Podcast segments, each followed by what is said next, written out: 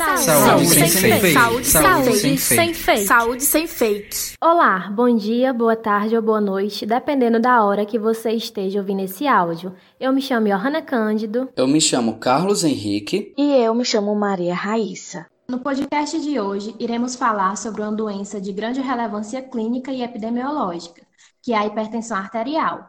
Popularmente conhecida como pressão alta, é uma doença crônica caracterizada pelos níveis elevados da pressão sanguínea nas artérias. Ela acontece quando os valores das pressões máxima e mínima são iguais ou maior que 140 por 90 milímetros de mercúrio, ou popularmente conhecido como 14 por 9. Bom, gente, para falar desse assunto, é, nós convidamos a doutora Andressa Sueli Saturnino de Oliveira. Ela é enfermeira, né? Também é docente do curso de graduação em enfermagem da Universidade da Integração Internacional da Lusofonia Afro-Brasileira, a Unilab. Ela é especialista em enfermagem do trabalho pela Universidade Estadual do Ceará. Também é mestre em cuidados clínicos em saúde pela Universidade Estadual do Ceará e tem experiência na área de enfermagem em saúde coletiva, atuando principalmente é, nos seguintes temas, né? saúde coletiva, hipertensão arterial, saúde cardiovascular, qualidade de vida e também saúde do trabalhador. Né? Então, é, antes de tudo, olá, professora Andressa. Né? Nós estamos muito felizes de você ter aceitado participar do nosso podcast e temos certeza que será um momento enriquecedor e de muitos conhecimentos partilhados. Olá, boa tarde. Estou muito feliz com o convite. E aí queria agradecer esse momento de estar aqui partilhando os conhecimentos e tendo a oportunidade também de transmitir informações para quem está ouvindo a gente. Isso ajuda a difundir um pouco do conhecimento né, sobre essa temática, que pode ajudar alguém, ou então pelo menos ser um aumento né, do conhecimento para qualquer pessoa que esteja ouvindo. Professora Andressa, sabemos que a hipertensão é um mal silencioso a ausência de sintomas retarda o diagnóstico, que muitas vezes é feito quando as complicações já estão instaladas. Dessa forma, como deve ser feito para a prevenção e para o diagnóstico precoce? Então, Raíssa, é, eu vou tentar explicar de uma maneira que seja mais fácil para qualquer pessoa que esteja ouvindo e não complicar muito essa informação. É, a primeira coisa que eu vou falar é sobre a prevenção, né? Então, a, é, o que você deve lembrar é que é importante prestar atenção em algumas coisas que a gente chama de fatores de risco, certo? E aí, esses fatores de risco para hipertensão são vários. Eu vou mencionar aqui alguns, só a título de informação, para que a gente comece a incorporar essa cultura de observar a nossa vida, o nosso estilo de vida e ver se a gente se encaixa nesses fatores de risco, né? Então, para hipertensão propriamente dita, a gente tem como fatores de risco é, genética, idade, é, sexo, um, etnia, a questão do sobrepeso, da obesidade, o próprio sedentarismo, é, consumo de bebida alcoólica, é, tabagismo, né? E tem também outros que as pessoas geralmente não falam, mas que não deixam de ser fatores de risco. Por exemplo, a apneia do sono, que pessoas que têm apneia do sono geralmente é, tem associado né, uma alteração de pressão arterial e também quando a pessoa utiliza algum tipo de hormônio, seja hormônio é, quando a pessoa não tem necessidade, né? Ou então quando a gente associa esses hormônios, por exemplo, aos anticoncepcionais, né? Além disso, pessoas que utilizam é, corticoides, por exemplo, elas também têm que ficar atentas à questão da é, mensuração da pressão arterial. Então, é importante ficar atento a esses fatores de risco. É, eu queria só mencionar para vocês a questão do sexo, né? Que algumas pessoas ficam perguntando assim: por que, que a gente precisa, para prevenir, ficar atenta ao sexo é, quanto a um fator de risco? Porque é, a literatura científica ela fala o seguinte: que quando, é, no caso de homens, eles geralmente, quando mais jovens, aparecem nas, nas pesquisas sobre hipertensão arterial como com alteração, ou seja, elevação da PA mais frequente em comparação às mulheres. Já quando a gente fala do sexo feminino, essa alteração da pressão arterial ocorre com maior frequência a partir da sexta década de vida, né? Então, é importante é, prestar atenção nesses fatores de risco, ou seja, a gente olhar para a gente, ver se se encaixa nesses fatores de risco, para poder é, observar se a gente precisa fazer algum tipo de busca, né, para um profissional de saúde fazer uma avaliação cardiovascular e a gente possa é, oportunizar a detecção da doença, que a gente chama de rastreamento, né? Quando a gente está é, no consultório, é assim que eles chamam. E aí eu queria também é, não terminar nessa né, pergunta que você fez sem deixar de falar sobre a importância do rastreamento, né? Que é a questão do diagnóstico precoce que você fala na segunda parte dessa sua pergunta. E aí, Raíssa, é, o diagnóstico precoce é uma coisa problemática porque ele geralmente não acontece por diversos motivos, né? O primeiro é porque a gente geralmente tende a não buscar o atendimento de saúde ou de fazer esse rastreamento, né, que eu já mencionei aqui o nome, para verificar como nós estamos, né? A gente geralmente procura o serviço de saúde quando a gente já está doente. Então, esse diagnóstico precoce, ele é difícil de ser feito hoje em dia, infelizmente. Poucas pessoas fazem aquele check-up, né, que a gente costuma falar. E aí, quando a gente tende a entender que a prevenção é importante, é que a gente procura um profissional de saúde para fazer essa avaliação cardiovascular e se oportuniza, né, descobrir se a gente tem alguma coisa que precisa é, tratar ou então controlar para não desenvolver, né, que é a pressão arterial, é, a hipertensão arterial, quando a gente percebe que tem algum, algum problema, né? Por exemplo, a pressão está dando alterada, ou então o colesterol ele está alterado, ou então a gente foi e verificou que está com obesidade. Tudo isso pode ser é, controlado, né? Resolvido, digamos assim, para prevenir a doença. Obviamente, nem sempre isso é eficaz, que às vezes a pessoa acaba desenvolvendo a doença mais na frente por outros fatores, como a genética, né? Que eu falei para vocês anteriormente. Mas é importante essa, esse aprendizado sobre o autocuidado, certo? Então, quando a gente fala desse diagnóstico precoce, que é importante, embora a gente saiba que é difícil acontecer, o que, que é importante é a informação, né? Você saber o que deve observar no seu corpo, no seu estilo de vida, e aí procurar um profissional de saúde para fazer essa avaliação. Em resumo, para não ficar muito comprida a minha resposta, além do que eu já estou falando, né?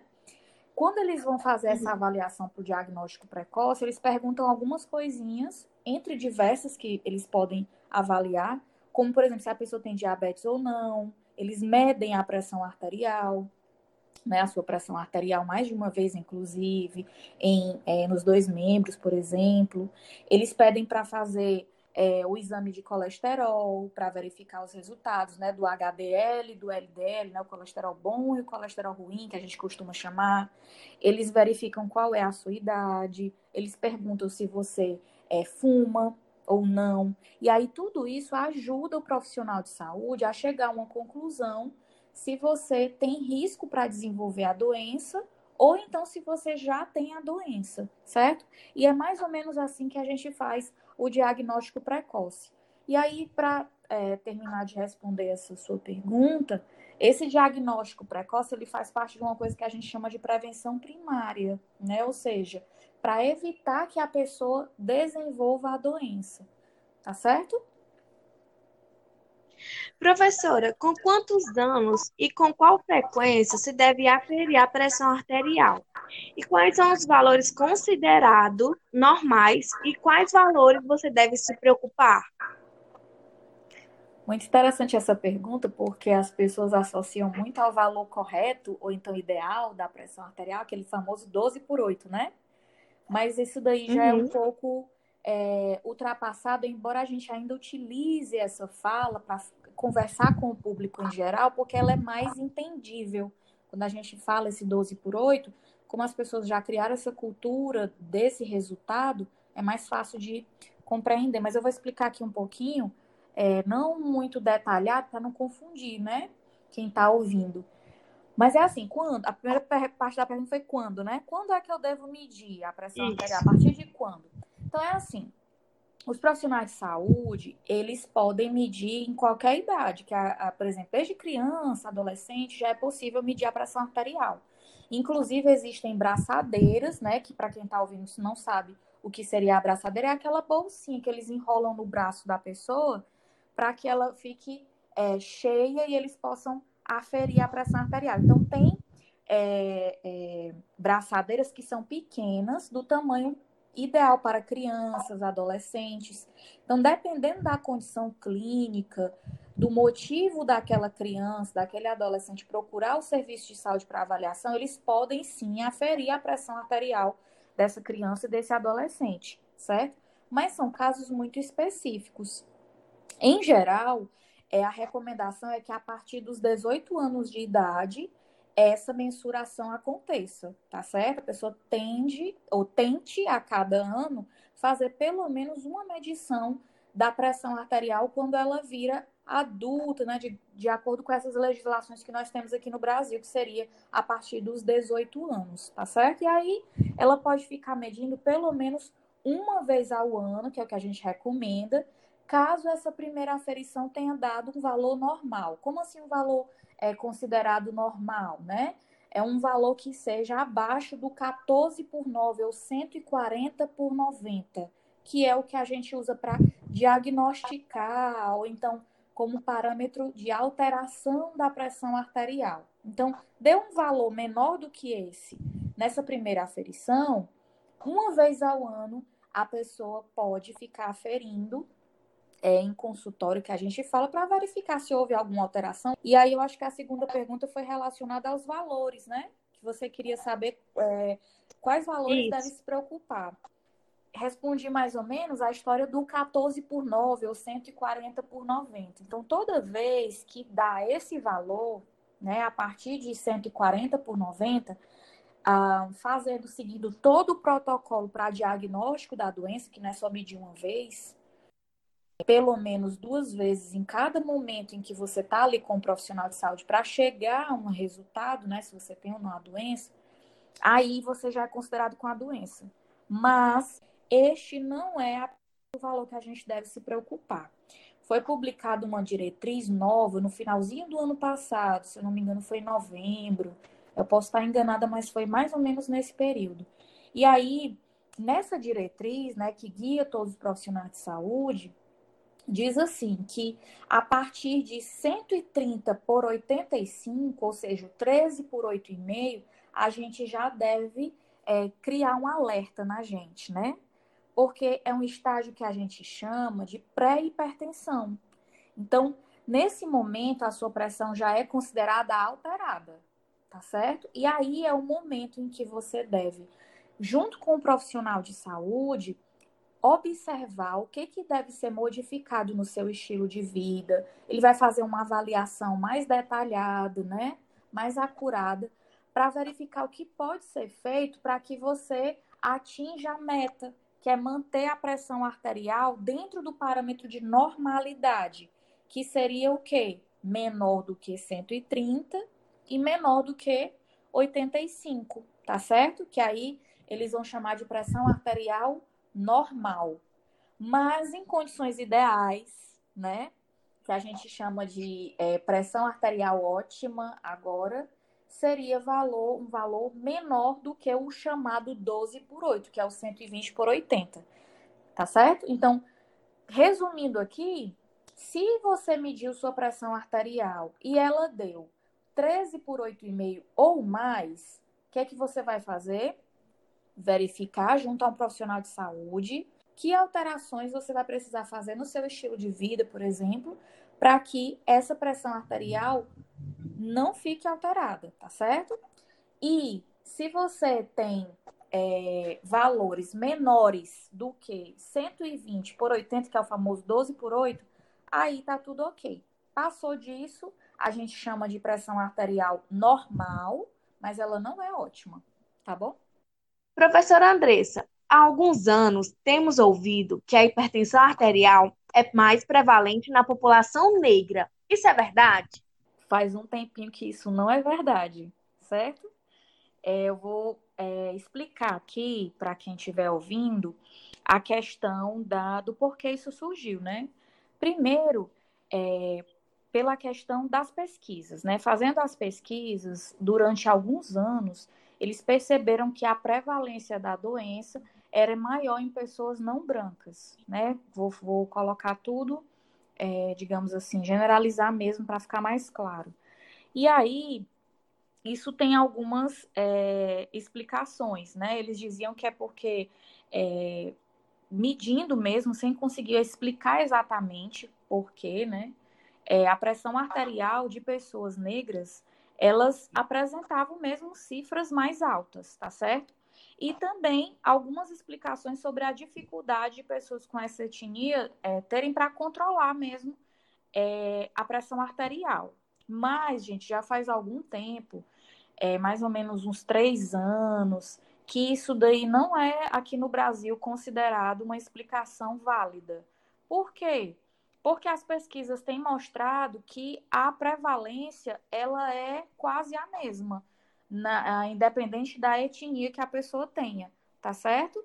E aí isso se explica por várias coisas. Uma delas é a assistência à saúde, que ela se tornou bem mais próxima da população, né? É, é mais fácil acessar o sistema de saúde e também pela própria medicação, né? Que hoje em dia a gente tem muitos medicamentos para o controle da pressão arterial, ou até mesmo quando estão no estágio de é, que eles chamam de pré-hipertensão, né?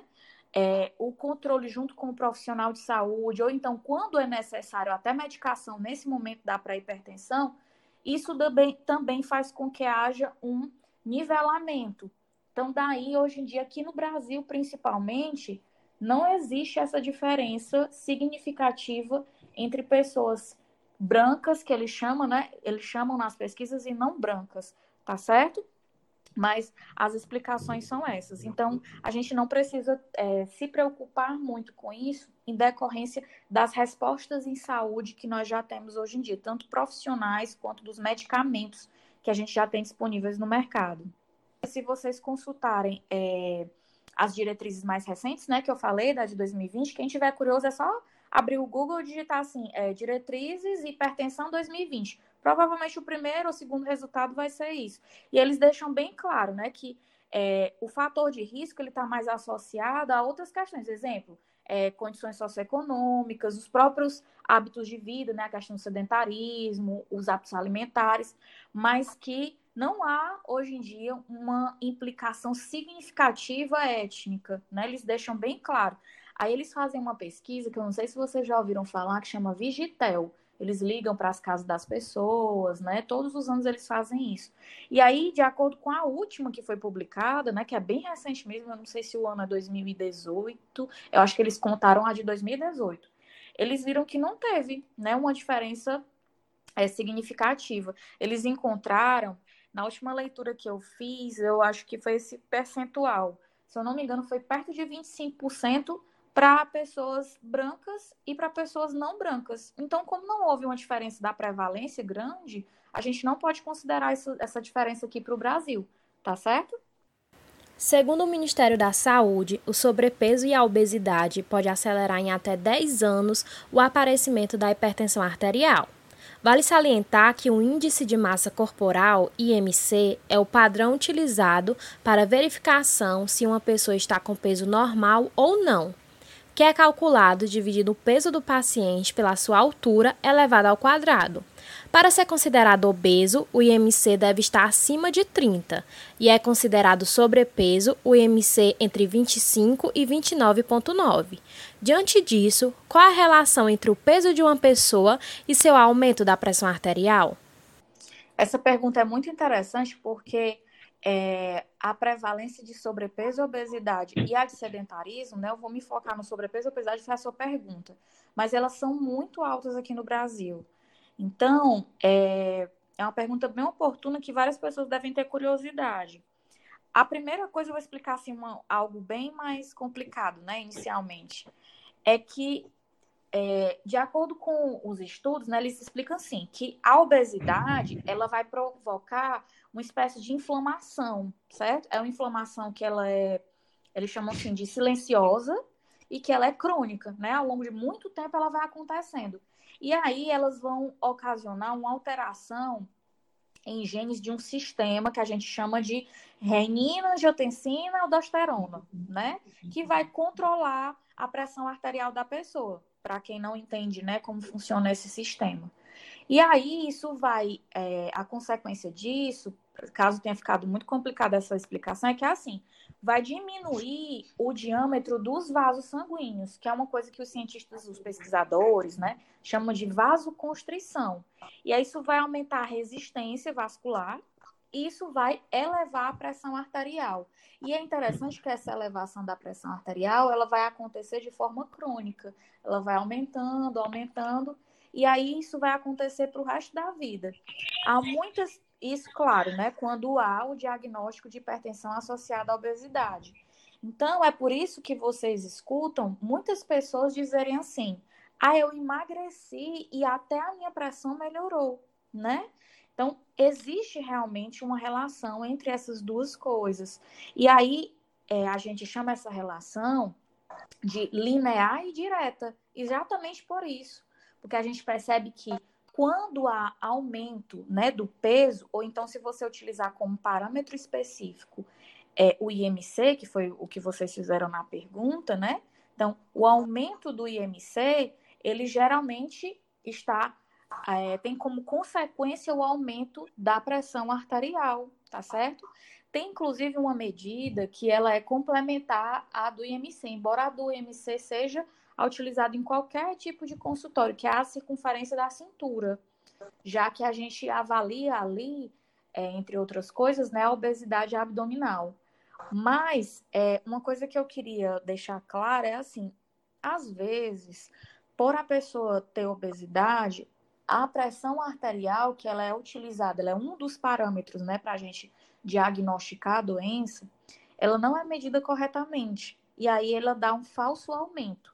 Lembrando, eu não estou dizendo que pessoas com sobrepeso ou obesidade é, não têm pressão alta. Geralmente as duas coisas estão associadas, tá certo? Mas é importante que, quando for medir, usar a abraçadeira do tamanho certo. Porque se você utilizar aquele tamanho médio para adulto, que tem todo o serviço de saúde, vai ficar apertado no braço da pessoa que tem uma, uma circunferência maior, e aí o valor da pressão arterial tende a ficar muito alto, certo? E aí você fica, ah, pronto, o valor deu muito alto porque a pessoa é obesa. Claro que pode estar associado, inclusive a frequência dessa associação é alta, mas precisa tomar cuidado na hora da aferição para utilizar a abraçadeira do tamanho adequado para medir corretamente a pressão arterial dessa pessoa. No ano de 2019, nós fomos surpreendidos com a pandemia, né, que ocasionou a morte de milhares de pessoas. E então nós não poderíamos deixar de falar desse assunto aqui. As pessoas com doenças crônicas, né, com hipertensão arterial, elas se tornaram um público de risco. Então, com isso, é, o que eu tenho para perguntar é por que isso acontece e quais os cuidados que essas pessoas devem tomar diante dessa situação. É, é interessante essa pergunta porque a ciência ela foi aprendendo aos poucos, né? É, porque havia essa associação. Então, a primeira coisa que eles detectaram na época, eu acho que todo mundo está lembrado, que era assim, eles só viram que a prevalência tanto dos óbitos, né, quanto das internações em UTI, que são os casos bem graves, era maior em pessoas que tinham é, hipertensão, diabetes e outros, outros, outras comorbidades, né? E aí esse foi o primeiro sinal de alerta. Então, é, essa associação, ela apareceu primeiro em números mesmo, né? Então, pessoas que têm hipertensão, diabetes, enfim, outros problemas associados, que a gente sabe que também são é, fatores que agravam, né? É, que sugerem agravamento, eles estavam apresentando números altos. Era muito maior a internação de pessoas com hipertensão, internações em UTI, óbitos. Depois, eu lembro que eles começaram a estudar é, se essa associação não tinha a ver com os medicamentos que as pessoas com hipertensão usam. Lembro que teve umas publicações científicas que eu cheguei a ler na época, logo no início, que associava isso aos medicamentos, né? É que tinha alguma coisa a ver com os medicamentos que eles usavam e por conta ficavam mais susceptíveis à Covid-19. Depois de alguns meses passados, eu lembro que houver outras publicações que desmentiram isso, né? Que diz que não tem nada a ver com medicamento e que dizia que era é, da própria associação mesmo da doença. Então, é preciso lembrar que a hipertensão arterial, ela além de ser uma doença mesmo, né? Ela é fator de risco para muitas outras doenças. Então, a gente já quando vai fazer a avaliação de qualquer pessoa, então se você for a pessoa avaliada, com certeza para qualquer coisa eles vão perguntar assim: você tem alguma dessas doenças, hipertensão, diabetes? Eles já perguntam. Para a COVID-19 não é diferente. Observando esses números, eles já consideram a doença como fator de risco há muito tempo, né? E aí isso se deve, depois de alguns estudos já né, é, avançados, perceberam que era o seguinte: a hipertensão arterial por si só, né, ela causa um endurecimento das artérias, né, um enrijecimento das artérias, além de outras alterações, né, que a gente sabe que existem. E aí, esse endurecimento das artérias, ele faz com que haja um comprometimento sanguíneo. E se há esse comprometimento sanguíneo, há também é um comprometimento da quantidade de sangue, ou seja, também da, da, do volume de sangue, do fluxo, né, que a gente chama de sangue que vai para o pulmão, que ele precisa estar tá bem irrigado para funcionar direitinho. Então, com isso, a pessoa que tem hipertensão arterial e que adquire uma doença como a COVID, que é uma doença, é, além de outras classificações que ela tem, é também uma doença respiratória, ela já fica com isso agravado, então ela fica mais debilitada. É por isso que no começo já se percebia que a frequência de internações e de óbitos era maior em pessoas que tinham essa doença crônica, né, que é a hipertensão, tá certo? E tem outra coisa que eles descobriram depois, que é o seguinte, muitas pessoas que têm a hipertensão, elas também têm diabetes, né? Sempre que há essa associação, não, mas é frequente. E a associação com diabetes faz com que haja comprometimento das defesas do organismo, que é o que precisa para haver uma recuperação, né? Uma resposta boa do organismo contra a Covid-19. Então, isso é mais um agravante, tá certo? Então, é importante lembrar que, tendo essas doenças, há um agravamento, né? Há um comprometimento dessas respostas metabólicas, né, inflamatórias do seu organismo. E aí isso compromete já os órgãos. Quando isso está associado ao COVID, à Covid-19, isso deixa realmente a pessoa mais debilitada. Se vocês conversarem com alguém que é, vivenciou na família, ou enfim, é, conversarem com alguém que acompanhou esse processo né, de internação em UTI e que, infelizmente, o desfecho foi o óbito, vocês vão descobrir que muitas vezes as pessoas vão dizer assim: olha, essa pessoa tinha hipertensão. E aí disseram que morreu de Covid, mas estava lá em algum lugar escrito que foi um tal de miocardite, né, que eles chamam, que é uma inflamação né, do músculo cardíaco. E aí o vírus ele também afeta o músculo cardíaco, causando essa inflamação, tá certo? E isso já está um pouco comprometido por conta da própria hipertensão arterial. Então é como se eu piorasse o quadro quando há associação com a Covid-19. Então, é, o maior cuidado que a pessoa tem que ter são é, as medidas corretas de isolamento essas pessoas que já têm é, hipertensão arterial, elas precisam ficar isoladas. Todas as pessoas com hipertensão arterial precisam ficar isoladas nessa, nesse contexto de pandemia que a gente tem? Não. Por quê? Porque tem pessoas que têm a doença diagnosticada, mas têm a pressão arterial controlada atinge as metas terapêuticas, né? São aquelas pessoas que quando vão às consultas com o profissional de saúde, ele diz, olha, o seu acompanhamento está revelando que está ok, que você está seguindo as metas, está controlando a pressão arterial, os hábitos de vida, é, eles estão ok também. Então, nesse caso da, da hipertensão controlada, essas pessoas elas podem até trabalhar, por exemplo, né? Fazer coisas que são essenciais, que precisam é, para sair de casa, né? Acontece que geralmente essas pessoas estão sendo deslocadas para outros setores para evitar contato com frequência, né, com o público. Então esse é um cuidado que pode ter. Um outro cuidado importante é, não tendo a hipertensão arterial controlada, né, ela estando fora de controle, aí sim o isolamento ele é obrigatório, tá certo? Por quê?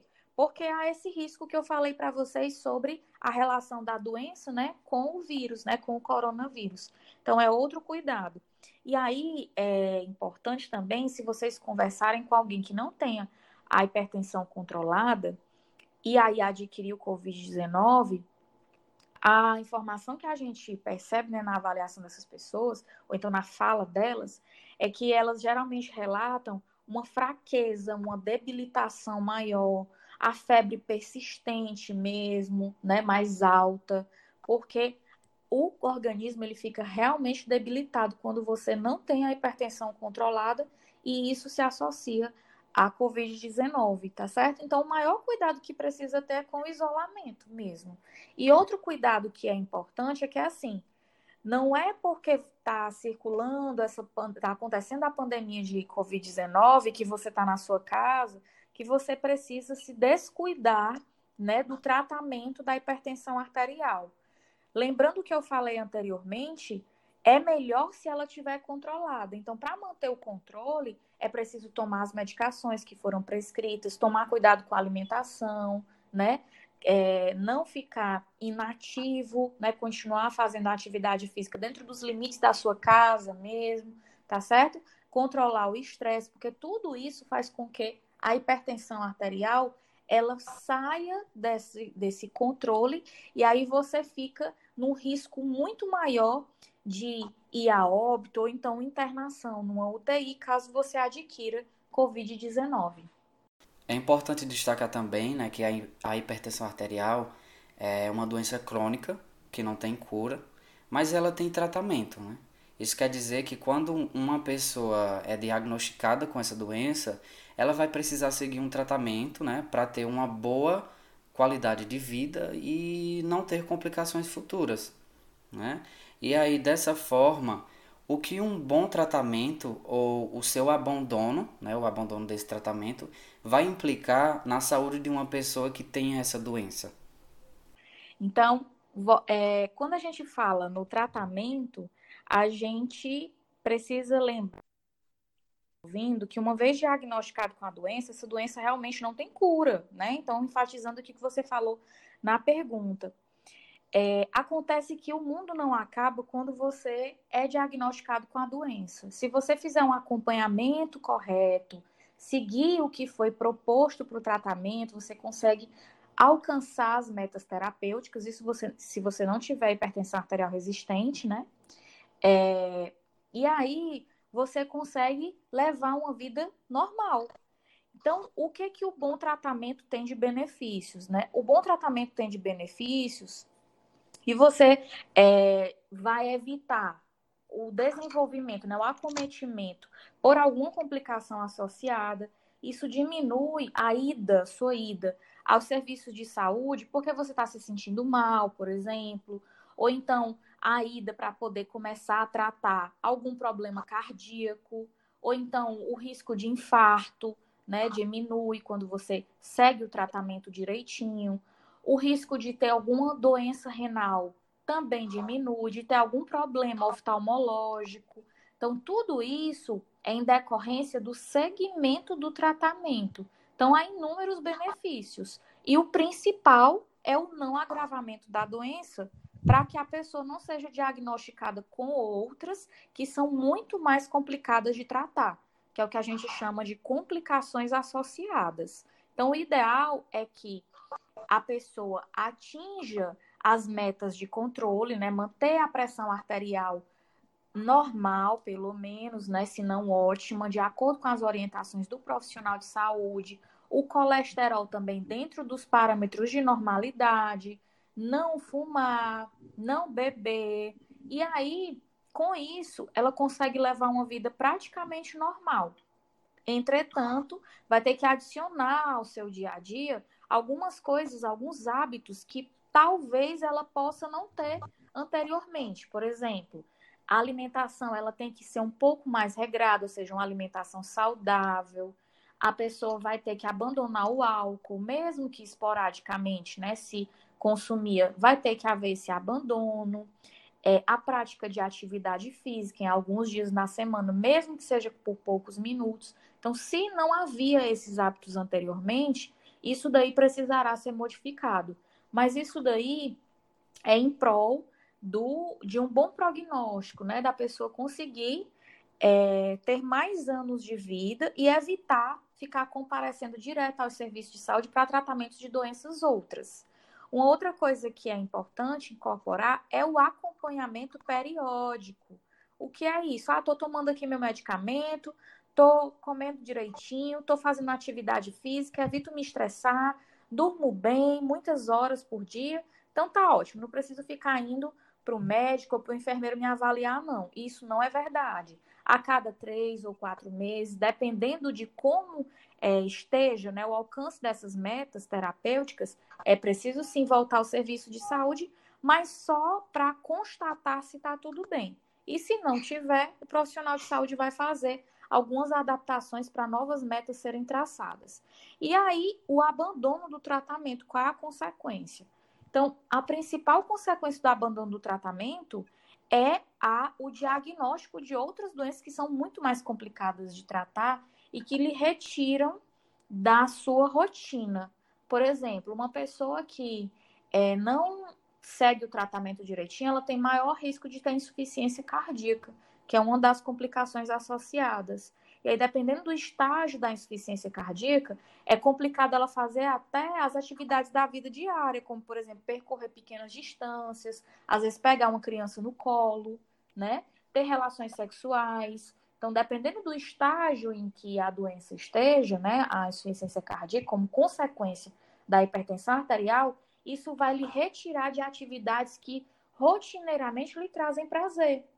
Então, o abandono do tratamento ele acaba levando a essas consequências. E aí é importante que você siga o tratamento direitinho, ou então se tem algum familiar que tem a doença, você dá dê esse suporte para seguir o tratamento direitinho, porque evita que a pessoa seja diagnosticada com essas outras doenças que são chamadas complicações associadas. Existem diversas fake news sobre assuntos relacionados à saúde, e com a hipertensão não é diferente. Associa-se muito esta doença com a ingestão de sal. Sai uma notícia, por exemplo, que fala que basta retirar o sal da comida para evitar o aumento da pressão arterial. Outra diz que a vacina da gripe pode prejudicar quem tem doenças cardiovasculares. O que você acha dessas fake news, doutora Andressa? E quais os cuidados a população deve tomar para não se deixar iludir por essas mentiras? Fake news nunca é algo positivo. E aí, a melhor forma de lidar com isso é informação. Vocês estão, inclusive, contribuindo lidar é, para lidar com isso, porque quanto mais informação a gente der para a população ou se dispuser a responder né, para a população, melhor. Então, a falta de informação, ela leva a coisas ruins. Por exemplo, como essa que você citou.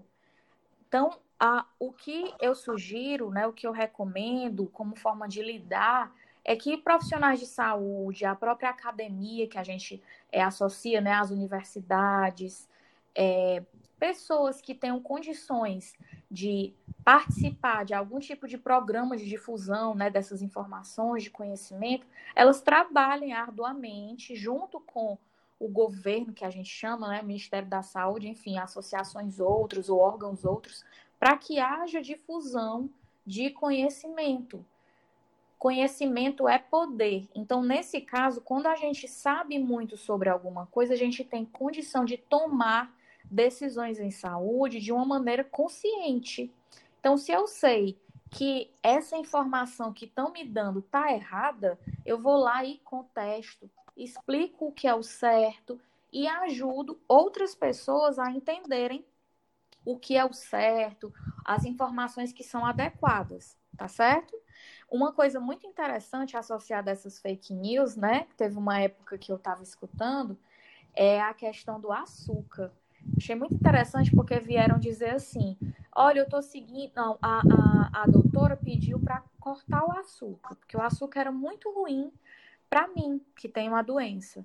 Então, o que foi que eu fiz? Eu pedi para o meu esposo comprar é, açúcar que a gente chama aquele demerara, né?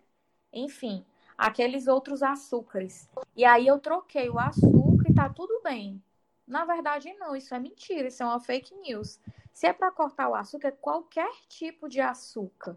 E aí, uma pessoa que está bem informada, na hora que ela escuta isso daí, ela vai dizer assim: não, mas essa informação ela está errada.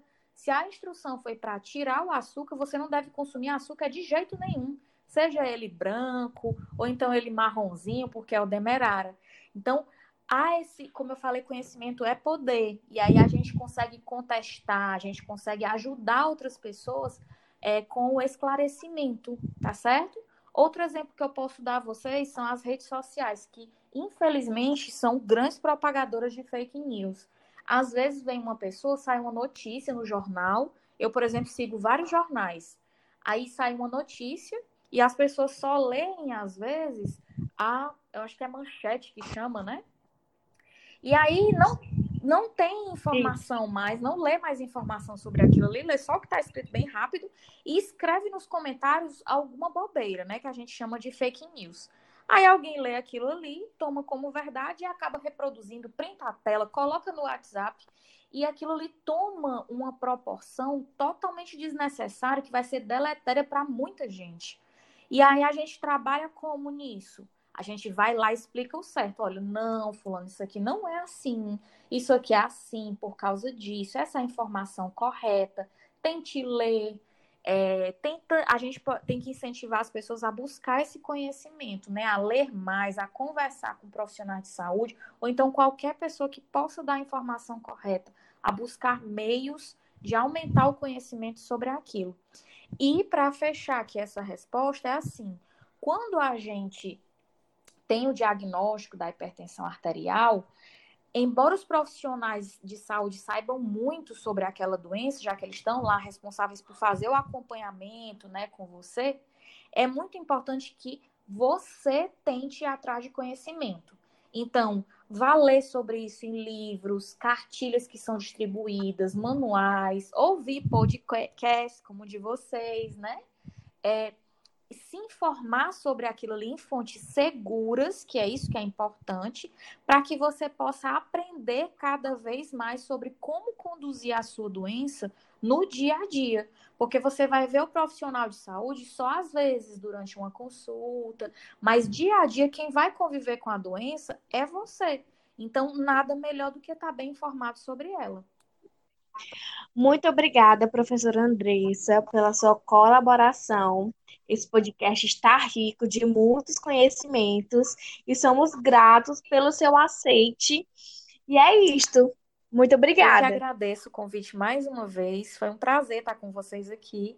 Eu espero que essa fala, todas essas informações que eu trouxe aqui sirvam para divulgar, né, para difundir o conhecimento sobre hipertensão arterial, que é um assunto que eu gosto muito de falar e que isso contribua realmente com a mudança dessa cultura das fake news que a gente está vendo hoje em dia e para esclarecer qualquer coisa que seja necessária, né, para quem está passando por essa situação, para quem quer atuar de forma preventiva e para quem tem algum familiar ou conhecido com a doença. Estou sempre disponível. Obrigada.